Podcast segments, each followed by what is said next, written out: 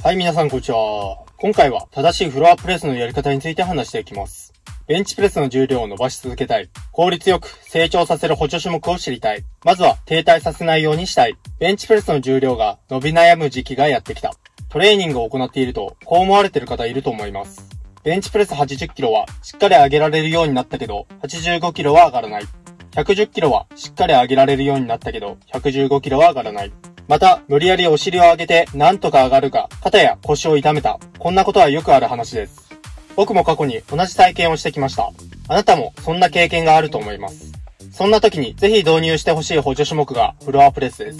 フロアプレスとはベンチプレスとは異なり、床で行うベンチプレスです。フロアプレスは上腕三頭筋を鍛えるトレーニングの中でも、直接バーを支える上腕三頭筋を鍛えることができるため、筋肥大をスムーズに行います。また、三角筋だけではなく、大胸筋や三角筋なども成長できるのもフロアプレスの特徴です。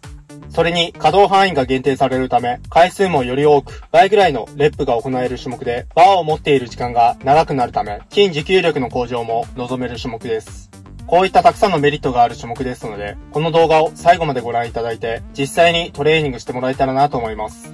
その前に、このチャンネルでは、たとえバーベルを持ったことがない筋トレ素人の方でも、最高のパフォーマンスを発揮し、理想の肉体と自分を手に入れるための貴重な詳細や情報を徹底解説するトレーニングが好きな方、体を鍛えようとしている方には、非常にたまらないチャンネルです。トレーニング好きで貴重な情報を見逃したくないという人、理想の肉体と自分を手に入れたいという人は、今のうちにチャンネル登録していただいて、一緒にレベルアップしていきましょう。それでは内容に入っていきましょう。まず、適切な硬さのマットを用意していただいて、床に寝ます。この時の足の位置は、足を投げ出す形で寝かしても、足を地面につけて立たせても、どちらでも構いません。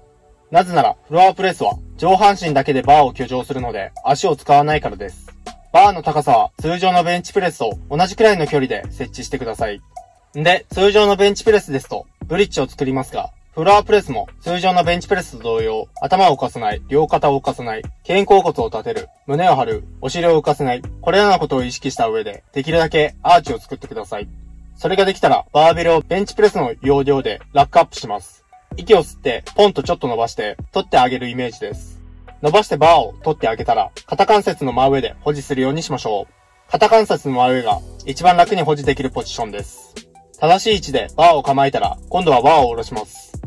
下ろす時の位置についてですが、胸骨の下の部分である、健常突起を目安に下げるようにしてください。バーを下ろす位置というのは、胸についた時に前腕が地面と垂直になるところに下ろす。肘がバーの真下に来るようにしておくことが重要です。そうしていないと、肘が折れ曲がったり、伸ばされる方向に力がかかるので注意してください。健常突起を目安に下げると、垂直になりやすいので意識していきましょう。そして、肘が地面についたところで切り返します。特に注意することとして、床に肘をつけることになるため、勢いよく下ろすと、肘が地面にぶつかり、意図しない方向に曲がってしまったりすることもあり、危険ですので、十分注意してください。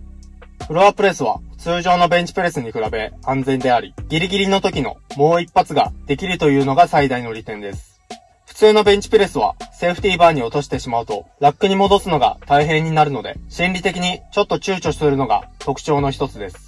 特に一人でトレーニングしている人なら、フロアプレスは何も気にすることなく、もう一発という気になります。正しいフォームを覚えて、しっかり追い込んでいきましょう。ということで今回も最後まで見てくれて本当にありがとうございます。もしこの動画が良かった、面白かった、役に立ったと思ってくれた方は、高評価、コメントをしていただけると嬉しいです。Twitter や LINE などの SNS でも YouTube 未公開の情報や無駄なく効率よく短期間で結果にコミットするための手段を徹底公開しているので、もし興味があれば概要欄の方からフォローして、さらなる高みを目指してください。